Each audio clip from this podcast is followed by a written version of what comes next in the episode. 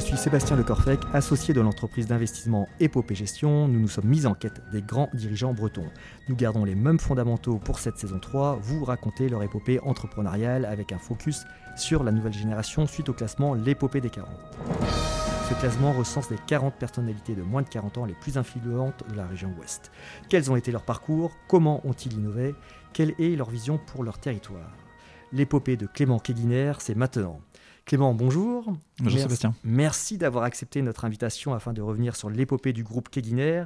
En quelques mots, tu es né en 1990 à Brest. En 1948, Yves Kéguiner, ton grand-père, se lançait dans une activité de maçonnerie à Landivisio. Très rapidement, son sens du commerce le pousse à s'intéresser à la distribution de matériaux de construction. Le succès ne tarde pas. De deux salariés en 1961, l'entreprise Kéguiner Matériaux compte aujourd'hui plus de 1200 salariés. Ton père Claude transmet l'entreprise à toi et ton frère en 2020. Aujourd'hui, c'est plus d'une quarantaine d'agences réparties en Bretagne et en Loire-Atlantique, 40 000 références et plus de 300 millions de chiffres d'affaires. Et toi, Clément, comment te présenterais-tu en une minute? Oula, alors en une minute, euh, faire le plus rapidement possible. Du coup, donc ma Clément Kéguiner, j'ai 32 ans. Euh, je suis né à Brest et donc effectivement, euh, j'ai vécu pendant 18 ans l'Andivisio, cette ville effectivement auquel s'est créé le groupe Kéguiner. J'ai fait des études en, droit, une licence de droit à Brest, à l'UBO. J'ai fait un master en commerce à, Brest Business School. Et puis moi, j'ai fait effectivement plutôt des métiers dans l'événementiel. Donc je suis un, passionné de, musique, beaucoup, notamment des, des festivals. Et on a cette chance sur le territoire breton d'en avoir, et, et notamment le festival des Vieilles Charrues. Et puis euh, voilà, je pense que j'ai aussi cette fibre euh, entrepreneuse et c'est pour ça aussi que euh, le groupe Keguiner c'était un, élément important aussi pour moi parce qu'effectivement pouvoir continuer cette aventure entrepreneuriale et familiale c'était aussi un élément fort pour moi dans mon, dans mon parcours et dans mon volonté de, de continuer à, me projeter sur ce territoire breton. Ouais, bon, on reviendra sur, sur tous ces sujets-là, mais quand on porte un nom aussi connu, notamment du côté de l'Andivisio, ça ressemble à quoi ton, ton enfance, ton adolescence, l'école, quand au quotidien on doit entendre la famille parler de l'entreprise Oui, effectivement. Alors, euh, bon, j'ai eu une très belle enfance euh, sur, sur le pays de l'Andivisio. Euh, je fais toute ma scolarité. Et puis, donc, bon, c'est vrai que sur l'Andivisio, c'est un peu moins de 10 000 habitants. Et donc, c'est c'est 600 collaborateurs sur cette commune. Donc, il y a une vraie empreinte du groupe Keguiner sur l'Andivisio. Mais effectivement, moi, j'ai une enfance bah, très agréable avec, avec, avec mon frère et puis avec, avec mes parents sur l'Andivisio. Et puis, et puis donc, voilà, j'ai- fait mon parcours scolaire. J'ai beaucoup pratiqué la musique, la guitare Mhm. avec, avec mes amis et autres avant de me projeter effectivement sur, euh, sur un peu mes études. Mais, euh, mais en tout cas, cette enfance, je, je l'ai vécue euh, pas forcément tout de suite dans une volonté évidemment de reprendre l'entrepreneuriat, plutôt dans une volonté de, de, de profiter et de, et, de, et de me développer personnellement. Et en tout cas, j'ai eu une enfance très heureuse, familiale à l'Andivisio sur, sur ce pays. et, et le quotidien, au final, ouais, t'entends en permanence euh, au, repas parler de l'entreprise ou, ou non euh, le, monde, ce sont deux mondes bien, bien séparés? Alors c'est deux mondes séparés, mais qui, qui se rejoignent quand même, parce que quelque part c'est une entreprise, comme on le dit, familiale, donc euh, forcément qu'elle est empreinte dans la famille, Euh, donc on entend parler forcément dans les, dans les différents repas, mais, euh, mais effectivement mon papa faisait toujours attention à, aussi bien séparer les choses, donc on en parlait extrêmement régulièrement, mais en même temps on vivait aussi des moments familiales qui étaient naturels et, sans forcément parler systématiquement l'entreprise. Ouais, et, à quel moment, du coup, tu t'es dit, ah bah tiens, pourquoi pas un jour prendre la suite de tout ça? À, quel moment ça germe Alors moi, ça a germé quand mon papa a voulu prendre de sa retraite, ou en tout cas du recul au niveau de l'entreprise. Euh, comme je disais un peu en préambule, moi j'étais plutôt à- à- avec une volonté de, de- de me développer sur des Ouais. métiers de l'événementiel. ouais, ouais. Euh, et en fait, un jour, en 2016, euh, mon papa, enfin en 2015 exactement, mon papa a, fait valoir à mon frère à moi qui voulait prendre du recul un peu et à savoir si euh, on voulait euh, continuer cette aventure. Donc il y avait deux possibilités, soit il vendait, soit euh, l'un de nous deux ou nous deux reprenions l'entreprise. Et donc voilà, c'est là où l'idée a germé parce qu'auparavant, même si j'avais un ça dans un coin de la tête, c'était pas une priorité, c'était pas une envie folle de reprendre cette entreprise. Mais voilà, il y avait quand même cette empreinte qui, qui restait au, fond de, au fond de mon crâne. Donc toi, tu aimais bien donc, tout ce qui était événementiel, et, et ton frère, du coup, euh, c'est quel cursus? C'est quoi? C'est euh, Alors mon frère, euh, lui, il a, il a comment Il a travaillé un petit peu au sein de, de l'entreprise. Il a été euh, formé au sein du groupe Keguiner un petit peu, et puis après il s'est mis assez rapidement sur les métiers de la voile, parce que donc c'est Ouais. une passion aussi euh, au sein de, au sein de l'entreprise que, que la voile. On a fait le Vendée Globe notamment en Ouais. 2016 avec Yann Eliès. Et aujourd'hui, effectivement, mon, mon frère a, a- a une vraie volonté de, de, de- ben, de continuent à s'inscrire sur ces projets voiles. Et aujourd'hui aussi qui s'occupe de toute la partie immobilière avec mon papa, puisque dans le, dans le fonctionnement de l'entreprise, on a la société d'exploitation Groupe Keguiner qui exploite l'ensemble des filiales du groupe, et on a la société immobilière qui en fait détient l'ensemble des actifs immobiliers de, de, la société d'exploitation, et donc il, gère avec mon papa aujourd'hui cette, cette, société immobilière euh, au sein de l'entreprise. Et, justement, là, on, rentre dans les différents métiers euh, du groupe Keguiner. Est-ce que tu peux euh, nous expliquer ouais, quels sont les, ces, différents métiers Alors au sein du groupe, il y a trois métiers. il y a un métier de distribution qui est la partie majeure du groupe en termes d'activité. Donc c'est euh, le négoce de matériaux de construction sous les anciennes Keguiner Matériaux et Leadermat, euh, qui donc vient distribuer euh, l'ensemble des matériaux de construction pour n'importe quel type de construction. et donc là, on est réparti sur la Bretagne et la Loire-Atlantique avec plus de 40 agences. Et donc voilà, on, vend des matériaux sur tous les corps de métier, gros œuvres, second œuvre, charpente, aménagement extérieur, etc. donc ça, c'est le premier métier et cœur de métier. Ensuite, on a la partie industrielle avec plusieurs métiers industriels, alors principalement dans le béton. on a une activité notamment de, préfabrication béton avec Celtis et Urvois. Celtis sur des parties plutôt euh, bloc, euh, bloc béton, euh, bordure béton ou autrement des produits d'aménagement extérieur et agricole. Urvois sur une partie plutôt tuyau au regard sur des métiers du, des travaux publics. Ensuite, on a une activité de béton prêt à l'emploi sous l'ancienne Keguiner Béton. Donc là, c'est vraiment les bétons toupies qui viennent, qui viennent livrer, du béton sur les chantiers. Et enfin, on a un métier aussi production de menuiserie PVC avec l'entité menuiserie de l'Atlantique qui est aussi basée à Landivisio. Et on a une production qui situe entre, entre 20 et 30 000 menuiseries par an euh, pour euh, desservir aussi le territoire breton. Donc ça c'est le métier de production. Et pour terminer, on a aussi une filiale transport, puisque donc pour euh, envoyer tous ces matériaux sur l'ensemble du territoire breton, mais pas que, on a une société propre en transport qui vient aussi bah, justement gérer cette partie logistique. D'accord. Et, quelle est ta vision d'entrepreneur concernant le, marché de, la distribution de matériaux de construction c'est un, métier en tout cas passionnant euh, parce que c'est vrai que moi j'étais pas du tout issu de, ce métier en tout cas dans mes, dans mes études. Euh, et, en fait c'est ce que j'ai découvert dans ce métier c'est un métier euh, de proximité avant tout puisqu'en fait on a des chantiers ben, régulièrement sur l'ensemble des, territoires. Et donc c'est un, métier auquel il faut être très proche du client très proche de, des activités très proche des chantiers. Et donc le, on trouve un avantage à partir du moment où on a un maillage fort et où on est proche de nos clients pour savoir le démarrage du chantier pour savoir ces activités là et donc c'est un métier quelque part qui correspond aussi un peu à, notre territoire, parce que sur ce territoire breton aussi, qui est, qui, auquel on a un, vrai attrait, une vraie, un vrai attachement, c'est vraiment de pouvoir, euh, en tout cas euh, via cette activité de négoce, de pouvoir être au plus proche du client pour lui apporter la meilleure solution le plus rapidement possible. Et donc le, maillage est vraiment important dans, dans, cette activité. Et l'autre point important, évidemment, c'est aussi la relation client, parce que le, client est très attaché aussi à, son commercial, attaché à, à, son enseigne. Et donc il faut aussi vraiment qu'on travaille sur cet aspect commercial et cet aspect de marque aussi de manière importante parce qu'il y a un attrait aussi pour nos clients sur, euh, sur ces, sur ces points-là. Et au, fil des podcasts, et, hum, on voit que le fil rouge de nombreux success stories bretonnes passe par des stratégies de diversification et, d'absorption. Côté Kekiner, euh, comment vous abordez le sujet euh, Il y a pas mal d'actualités sur, sur ces absorptions.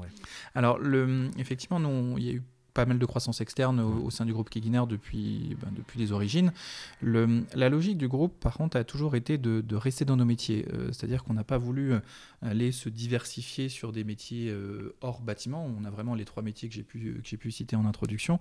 Et le, but, c'est vraiment de pouvoir avoir une, une facilité sur la partie production-distribution et de vraiment avoir un maillage important là-dessus. Et donc, c'est pour ça que nous, dans notre croissance, la volonté à la fois d'aller chercher euh, potentiellement des négoces, mais aussi de l'industrie. C'est un point important pour justement avoir vraiment cette force sur le territoire. Et donc, euh, quelque part, dans ces expansions, on a, on a voulu euh, regarder dans cette logique-là. Donc, on, a pu racheter des négoces de matériaux. Mais là, effectivement, dernièrement, on a eu une acquisition qui est, qui est la SMEG. et donc, la SMEG située dans le Morbihan pour des activités donc, de béton préfabriqué et de béton prêt à l'emploi. On avait aujourd'hui, en fait, ces activités uniquement en Finistère, Côte d'Armor et les Vilaines. Et donc, pour avoir ce maillage et pour être au plus proche du client, c'était une opportunité intéressante pour nous parce que ça nous permettait là justement de pouvoir euh, servir ces produits qui sont nos produits euh, traditionnels euh, au sein de l'entreprise sur ce territoire avec déjà un maillage existant de négoce de matériaux. Et donc dans, dans cette expansion, c'est vraiment de conserver cette logique avec vraiment ce triptyque production, distribution, transport pour vraiment avoir un, service complet pour l'ensemble de nos clients. Tu as une équipe dédiée du coup qui, te permet d'identifier les cibles comme ça Non, pas forcément. C'est plutôt le, effectivement le. Alors nous, on reste évidemment attentif attentif au marché, on est très à l'écoute. on a aussi forcément des sociétés extérieures qui parfois nous apportent des opportunités qu'on regarde. Mais voilà, on reste, on reste à l'écoute du, marché sur ces sujets et, et les opportunités se créent un peu aussi parfois avec les relations et avec les échanges. Et, si nous parlons euh, ben, innovation à présent, comment euh, tu innoves au, quotidien chez, chez Keguiner euh, Je crois qu'il y a une proximité avec les, les startups avec ce milieu-là? Alors effectivement, alors l'innovation, elle, peut passer par, euh, par pas mal de choses. Euh, bon, je pense qu'il y, a une part innovation dans le dans l'évolution aussi de nos entreprises par rapport aux enjeux de la société, parce que pour moi c'est aussi ça, euh, c'est un des points innovants aussi qu'il faut apporter dans nos entreprises. Après nous, il y a un point innovant aussi de structure, parce que le, le, sujet, et, nous c'est un point qui est important, c'est qu'on est une entreprise aussi un peu carbonée forcément, parce que dans la partie matériaux de construction, l'empreinte carbone est, est forcément forte, tant sur la partie transport que sur la partie production que sur la partie distribution. Euh, et, là où on a par exemple, effectivement, euh, et tu évoques le cas d'une start-up, on, on, regarde nous attentivement notamment sur la partie béton, puisque la, partie béton est très émettrice de carbone. Alors euh, nous, on n'est que des mélangeurs aujourd'hui de, de matières, puisque pour créer du béton, c'est un alliage de ciment, d'eau et d'agrégats. Et, et, donc effectivement, le, ce, mélange, nous, n'émet pas de carbone, mais par contre, tous nos achats, effectivement, ont une part carbone importante.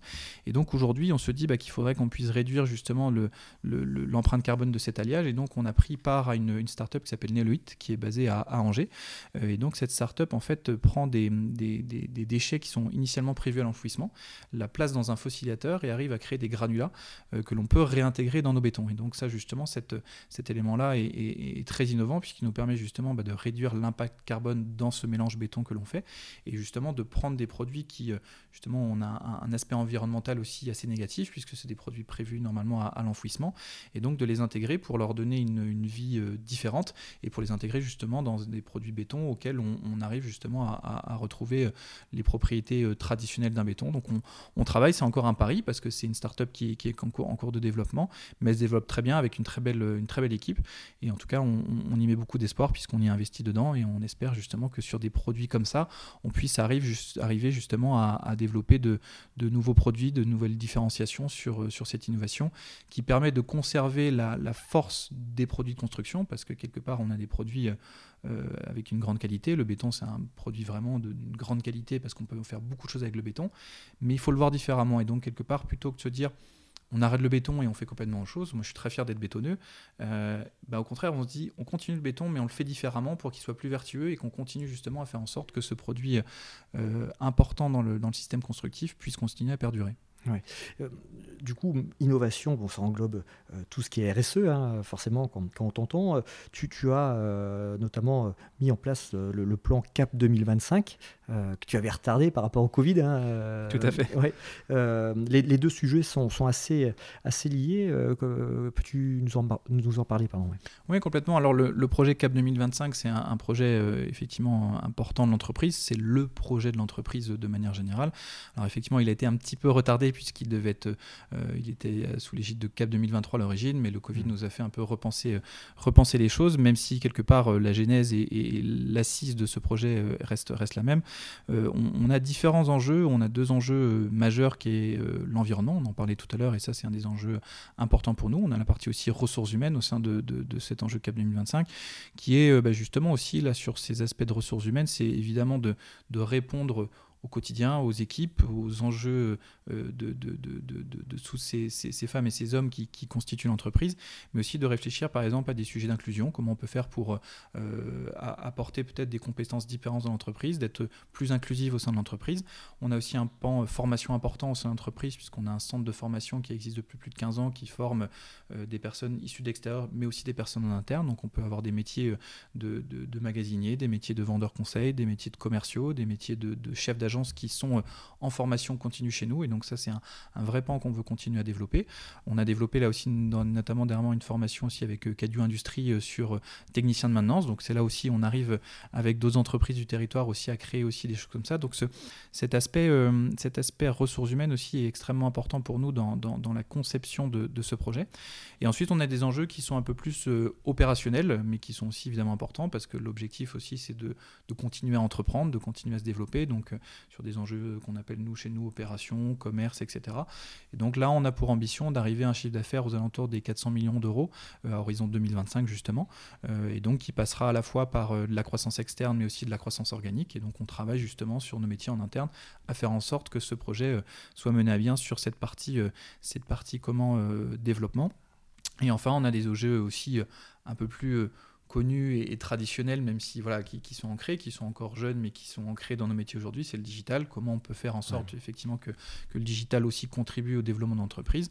Nous, on, a pris plutôt parti sur le digital d'avoir une vision interne, de se dire euh, comment euh, euh, le digital peut nous apporter en interne de la facilité par rapport à, nos process internes, mais par rapport aussi à notre relation avec le client. Donc c'est là où on travaille aussi sur ces, sur jets du digital. Et après la partie communication, parce qu'évidemment que la communication pour nous aussi c'est des éléments forts. Alors c'est de la communication évidemment par rapport aussi à, à l'interne, mais pas que. On est aussi une entreprise bien ancrée sur le territoire et on est aussi assez fier d'être partenaire aussi d'un certain nombre de, d'événements ouais, j'y reviendrai, sportifs, etc. Et, donc c'est là aussi où dans cette communication, en tout cas, on, souhaite euh, faire en sorte aussi que euh, ce qu'on investit dans ces, dans ces projets aussi, c'est en fait quelque part, c'est de, de rendre au, territoire ce que le territoire nous donne quotidiennement. Parce que Aujourd'hui, on fait euh, plus de 300 millions d'euros de chiffre d'affaires sur le territoire breton. Donc, c'est ce territoire qui nous permet de vivre, de nous développer. Et donc, aujourd'hui, de faire en sorte bah, d'être partenaire d'un événement culturel comme les Vieilles Charrues, d'être partenaire d'un événement voile où on a fait le Vendée Globe en, 2020, en 2016. Et puis, aujourd'hui, d'être sponsor d'Elodie Monafou sur la Figaro, bah, ça nous permet aussi ça. Et, on est aussi au stade brestois, évidemment, depuis de, depuis de nombreuses années sur le maillot. Donc, ça, c'est des événements importants pour nous. Et enfin, on a aussi un, point important sur la partie euh, mécène santé puisqu'on est aussi notamment euh, sur des, des, éléments comme Innoveo, comme le fonds Ildis, euh, comme la Vie en Rose ou comme la Fédération du Semi en Sport. Et c'est là aussi, euh, quelque part, de faire en sorte que l'entreprise contribue aussi sur notre territoire à des, à des projets comme cela. Oui, ouais, c'est vrai que vous êtes vraiment tentaculaire sur plein de, plein de sujets. mais quand, tu me parlais de, de, tout ça, je, je pensais aussi à la, décarbonation des, des camions. il me semble que vous avez commencé à, à, à creuser, mais rien de aujourd'hui, rien de probant. Alors rien de probant, euh, oui et non. Alors on, a, on a quand même fait des choses. Euh, la particularité, c'est que quand on a constitué aussi notre bilan carbone, euh, le, le, le, le, point majeur de notre bilan carbone, c'est nos achats. Parce qu'effectivement, et c'est le fameux scope 3 quand, quand on parle de bilan carbone, c'est nos achats qui sont le plus contributeurs au bilan carbone. Donc c'est là où on essaie de focuser le plus notre attention pour faire en sorte d'aller trouver des solutions quelque part, le transport chez nous, c'est 1% de nos émissions. Mais en même temps, euh, bah, il faut aussi s'y atteler parce que ça représente aussi quand même une masse carbone. Donc là où on a commencé, c'est que bah, l'ensemble de nos chariots euh, sont à l'électrique aujourd'hui dans nos agences et dans nos sites industriels. Donc ça, c'est un élément important. Euh, et puis autrement, on a aussi justement une, une réflexion sur la partie camion pour faire en sorte d'innover aussi cette, cette partie-là. Alors on a on est en train d'acquérir notre premier camion électrique sur la partie camion de rue. Donc ça, ce sera un premier test. Mais on a eu un premier test, par contre, qui est, déjà en, cours et qui est concluant, c'est sur la partie euh, camion toupie. Puisqu'on sur la partie camion toupie, quand un, camion euh, euh, de béton prêt à l'emploi se, transporte, on a la partie donc carburant qui est utilisée à la fois pour le tracteur du camion qui vient déplacer la toupie, et on a aussi la toupie qui tourne. Et en fait, ce mouvement de rotation est aussi utilisé par, en tout cas, fait par le, par le carburant et donc, nous, aujourd'hui, on a acquis aussi des toupies qui sont à l'électrique, ce qui fait que l'avantage, c'est que quand une toupie est à l'arrêt, elle est souvent à l'arrêt pour justement pouvoir euh, couler ce béton, et bien en fait, cette toupie euh, circule et tourne grâce à un système électrique, et donc on n'a plus d'émissions de carbone quand le, quand le, quand le, camion est à l'arrêt. Donc, euh, on a cette partie innovation qui continue. C'est sûr que bah, pour transporter des matériaux de construction qui sont extrêmement lourds et autres à des distances aussi parfois assez longues, c'est compliqué sans, à, l'électrique, mais il y a des choses qui évoluent, et en tout cas, on est extrêmement aussi en veille là-dessus pour pouvoir continuer à, développer tout ça. Quand, tu parlais euh, de tous ces sujets euh, RSE, euh, d'alliance notamment avec Cadieu, tu participes au club ETI. E est-ce que tu peux nous en parler un tout petit peu parce que c'est vraiment un, peu symbolique de l'ancrage du groupe Kéguinaire Bien sûr, non, la réflexion, et, je suis très fier effectivement de faire partie de ce club, la réflexion du club ETI, c'est de se dire aujourd'hui, on, a un ensemble d'entreprises de, de taille intermédiaire qui constituent le territoire breton. Et en fait, il y en a énormément aussi partout en France. Et aujourd'hui, dans, la culture française, c'est vrai que le TI est, peu mis en avant. c'est surtout effectivement les PME ou les grosses entreprises qui sont souvent mis en avant. Et, à l'inverse de l'Allemagne, où effectivement ces entreprises sont souvent très mises en avant et, ont un, vrai faire-valeur sur les territoires, parce que c'est des entreprises qui, quelque part, ont une dimension importante, euh, qui ne sont pas des, des, grands groupes, mais, euh, mais qui justement ont, un poids sur différents territoires. Et donc sur la Bretagne, on a de, de, grandes ETI emblématiques. Et, c'est de faire en sorte justement de regrouper ces ETI pour avoir un, échange de bonnes pratiques, pour pouvoir aussi euh, quelque part peser ensemble sur les décisions qui peuvent être prises aussi en Bretagne, et de d'assembler aussi nos, forces pour bah, justement pour euh, partager des sujets et avancer sur des sujets comme justement les ressources humaines, comme la RSE, euh, comme les investissements industriels et autres. Et donc là, c'est même si on n'est pas forcément sur des, des métiers euh, identiques, on a par contre justement une culture d'entreprise qui est souvent familiale et, et, qui est aussi surtout ancrée sur le territoire et de justement de partager ça ensemble, c'est un vrai, un vrai atout pour le territoire, mais aussi pour le développement de, de nos entreprises. Donc moi, je suis très heureux de, de faire partie de ce club. Ouais, et de, tout au long de notre conversation, euh, on, entend effectivement beaucoup parler d'événementiel, de, de, de, de vieilles charrues, de, de, partenariats. Euh, euh, j'avais noté ouais, le festival de Chant de Marouin de, Paimpol, le, Stade Brestois, tu, tu l'as cité. je crois que tu as une histoire un peu particulière avec les, les charrues. Ah oui, c'est sûr. Non, non, le, alors les vieilles charrues, ça a été mon, premier emploi. c'est comme ça que j'ai commencé dans le milieu professionnel. J'ai fait mon alternance aux, aux vieilles charrues. et donc ça a été une opportunité magnifique parce que bon, je suis bénévole depuis mes 16 ans aussi euh, au festival. Je, fais partie de, l'accueil artiste notamment. Euh, et, c'est un festival qui est extrêmement cher à mon cœur pour, pour, pour, pour l'ensemble de, de, ce qu'il représente parce que je pense qu'il y a des gens vraiment, vraiment incroyables au sein de ce festival. C'est plus de 7000 bénévoles qui, se réunissent tous les ans à Carré pour construire ce, ce, festival. Et c'est un vrai, une vraie joie de pouvoir retrouver tout le monde tous les ans et de participer aussi aujourd'hui à cette, à cette association aussi en tant membre de l'asso, c'est aussi important pour moi. Euh, j'adore la musique, c'est à titre personnel quelque mm. chose que j'aime beaucoup. Je fais de la guitare, euh, j'écoute beaucoup de musique. Et, d'avoir un festival euh, comme les Charrues à Carré sur notre territoire, c'est une vraie chance parce qu'on voit des artistes internationaux et, aussi français et même aussi des, artistes locaux qui se, qui se mélangent et sur, un, sur, sur 4 jours et même sur 5 jours cette année. et c'est voilà, une, une vraie fierté d'avoir de, pu participer aussi en tant que salarié, en tant que bénévole, en tant que membre de l'asso à ce festival. Et, j'y serai cet été, euh, c'est sûr, pour aller voir les Red Hot Chili Peppers parce que ça va être un sacré événement. Donc partenaire encore pour euh, quelques, quelques années, voire une dizaine d'années. Ouais, ouais, ok. Euh, on, a abordé un tout petit peu le, sujet transmission. Est-ce que tu peux nous expliquer comment c'est opéré cette transmission? Peux-tu revenir un peu sur, sur les coulisses de, de, de tout ça Bien sûr. Alors, j'ai une vraie chance sur cette transmission, c'est que même si je m'étais pas euh, annoncé comme euh, volonté de reprendre l'entreprise familiale, mon papa avait déjà anticipé les choses. Donc c'est en, en, 2000, en 2014, on avait fait un premier pack du trail qui nous avait permis justement de, commencer à transmettre des parts. Donc mon père nous avait transmis à moi et mon frère euh, un, certain nombre de parts, donc euh, aux alentours de 20% chacun. Donc ce qui nous permettre déjà d'avoir justement cet ancrage actionnarial au sein de l'entreprise. Et puis donc bah, effectivement après se poser la question hein, en fin d'année 2015 avec mon papa qui, qui, qui nous a dit à mon frère et à moi qu'il souhaitait commencer à prendre un peu de recul. Il avait 62 ans à l'époque. Et, euh, et, donc, il a dit, ben voilà, soit vous y allez, soit je vends, euh, mais il va falloir prendre une décision. Donc, c'est des moments qui sont euh, importants et aux enjeux qui sont forts. Donc, moi, mon frère a, souhaité ne pas rentrer dans l'opérationnel et donc a, désigné le fait qu'il souhaitait pas justement s'orienter sur cette partie entrepreneuriale vraiment propre au groupe Keguiner. Et donc, moi, j'ai réfléchi et j'ai dit à mon père, écoute, je vais prendre un peu le, un peu le temps de réflexion. Et donc, en, à, Noël, à Noël 2015, euh, je lui ai dit bon allez, je veux bien, euh, je veux bien tenter ma chance parce que voilà, j'avais issu, j'étais issu effectivement d'une formation euh, juridique et, managériale commerciale et donc quelque part, même si j'étais plus orienté sur des métiers de l'événementiel j'avais cette formation et puis j'avais aussi ce goût de, l'entrepreneuriat et puis ce goût de cette entreprise familiale. Et, donc, bah, je suis rentré le 1er janvier 2016 dans l'entreprise en tant que secrétaire général. L'objectif, c'était justement de, d'être aux côtés de mon papa euh, pour pouvoir euh, observer, comprendre l'entreprise. Donc c'était un poste qui n'existait pas, mais qui me permettait justement d'être, d'être au quotidien dans le, cœur du réacteur. Et puis, euh, et puis en, novembre, en novembre 2016, j'ai eu l'opportunité de prendre la, direction de la distribution, donc qui représente justement les enseignes Keguiner et Matériaux et Leadermat. Et là, vraiment de mettre les mains dans le cambouis, de comprendre bah, justement toute cette partie opérationnelle, d'aller au, contact des gens et de pouvoir bah, justement vraiment prendre le pouls de cette entreprise. Euh, et puis bah, justement, je m'y suis plus et j'ai pris du plaisir à travailler avec, euh, avec ces femmes et ces hommes qui, constituent l'entreprise et, je continue à avoir du plaisir. Et donc euh, voilà, j'ai continué à me développer dans cette, dans cette entreprise et, mon papa donc a décidé de, de, prendre du recul et donc de prendre sa retraite au, 1er janvier 2020. Et donc à partir de là, bah, j'ai pris cette, cette décision de, de, de, prendre la présidence. Et donc on a finalisé justement ensuite avec un nouveau pacte du trait avec mon papa la finalisation de la transmission des parts. Et donc pour respecter justement l'équilibre familial et donc dans, la bonne gestion un petit peu entre mon frère et moi, qui aussi est, actionnaire de l'entreprise.